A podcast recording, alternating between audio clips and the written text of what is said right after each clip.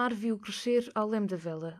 Os corredores da Universidade Católica do Porto viram-no tornar-se advogado. As ruas da cidade invicta acompanharam no percurso que tem feito pelo universo da política. Tiago Maia Gonçalves é o homem que se considera a primeira alternativa genuinamente liberal à presidência da República. Nascido e criado na cidade do Porto, o advogado de 43 anos candidata-se ao cargo de Presidente da República com o apoio do Iniciativa Liberal. Em julho de 2020 apresentou a sua candidatura a Belém e em novembro anunciou-a, reunindo depois um total de 9 mil assinaturas para a formalizar. É de transportes públicos que o candidato liberal se desloca para o Instituto Universitário da Maia, onde trabalha. Entre os compassos de espera dos autocarros e a validação dos bilhetes do metro, arranja tempo para fazer voluntariado na ReFood da Foz do Douro. E as famílias? É nelas que penso também quando chego ao meu posto de voluntariado. Na ReFood estou perto de uma realidade que infelizmente ainda existe num país que se diz evoluído: a fome. Temos de tirar Portugal da estagnação económica e da avaria do elevador social. Para além disso, também se dedicou a serviços associativos, como o trabalho que desenvolveu na ELSA, the European Law Students Association.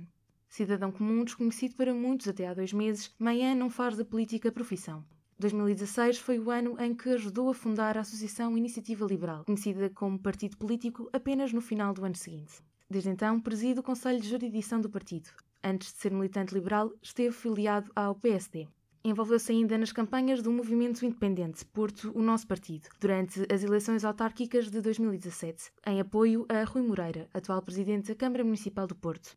Na página do Iniciativa Liberal, dedicada à candidatura, Maia apresenta-se como candidato contra a dependência do Estado e pela luta dos valores da Revolução Liberal Portuguesa, como a soberania do cidadão, a igualdade perante a lei, a separação dos poderes, o pluralismo político e a liberdade de expressão. Garante que foi por aqueles com que se cruza todos os dias que entrou na corrida à presidência e acrescenta: É preciso construir um Portugal para todos, sem exceção, com amor e coragem.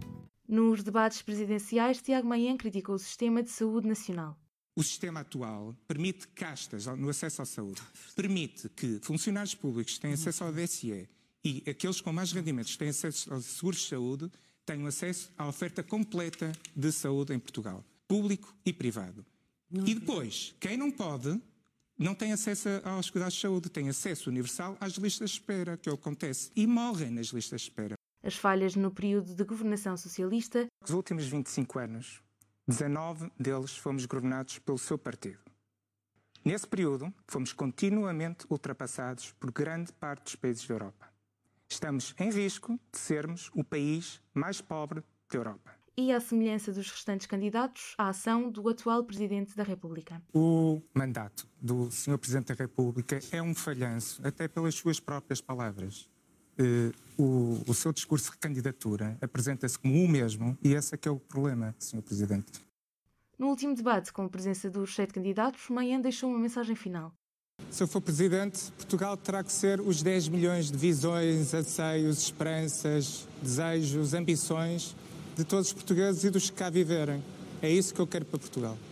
Por agora, de acordo com as sondagens realizadas pela Pitagórica para a TVI e Jornal Observador, Manhã aparece no fim da tabela, entre os candidatos João Ferreira e Vitorino Silva, com 2,3% das intenções de voto.